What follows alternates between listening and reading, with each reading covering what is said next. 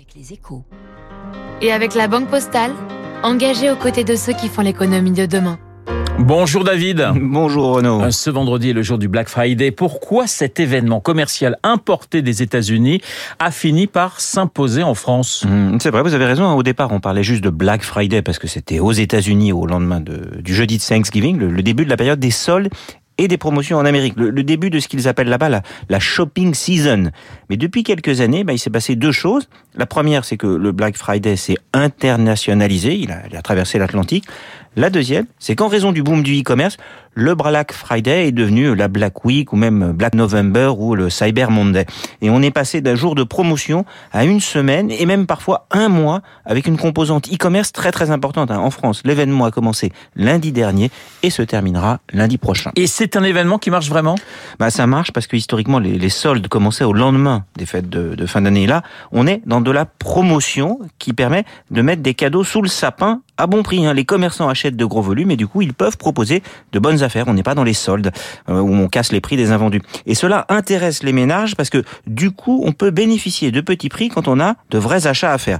Presque 3 Français sur 4 vont donc profiter des promos du Black Friday et on estime qu'ils vont dépenser en moyenne entre quand même 300 et 400 euros, voire plus de 600 euros pour les ménages de la région parisienne. Et en même temps, David, certains critiquent cet événement qui symbolise les excès de notre société de consommation. Mmh, bah, c'est sûr que le principe, c'est de nous faire consommer. On peut pas se cacher. Hein. On, peut être contre. Bon, on peut aussi se dire que on va pas au final consommer beaucoup plus, mais peut-être simplement chercher à profiter des prix cassés, parfois qui seront de 50% dans le textile, l'électronique ou les jouets, pour consommer maintenant plutôt que, que plus tard. hein. C'est une opération commerciale, par contre, ça on peut pas le nier, qui favorise les plus gros commerçants, ceux qui peuvent faire le pari de très gros volumes, et en particulier, regardez vers où je regarde, hop, un géant du e-commerce qui s'appelle Amazon. Et ça, bah, ça nourrit une partie des, des critiques, des, des gens qui aiment pas les grandes multinationales. Mais, mais casser les prix en période d'inflation, c'est quand même euh, populaire.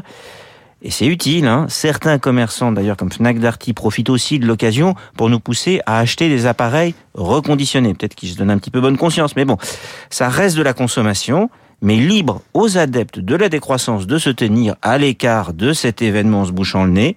Mais les Français, croyez-moi, je pense qu'ils vont voter avec leur porte-monnaie. Merci David, mais notez tout de même que parmi ceux qui boycottent le Black Friday, il y a la plateforme eBay géant du secteur, la directrice générale euh, de la filière France, Céline Sada Benaben, s'en expliquait à 7h15 chez François Geffrier. Pour le climat, elle veut favoriser l'achat des produits de seconde main plutôt que la surconsommation. Les stars de l'éco, ce, c'est à retrouver bien évidemment sur notre site radioclassique.fr. Dans deux minutes, euh, le journal de 8h, je vous rappelle mon invité à 8h15, l'infectiologue Anne-Claude Crémieux. Tout de suite, la météo.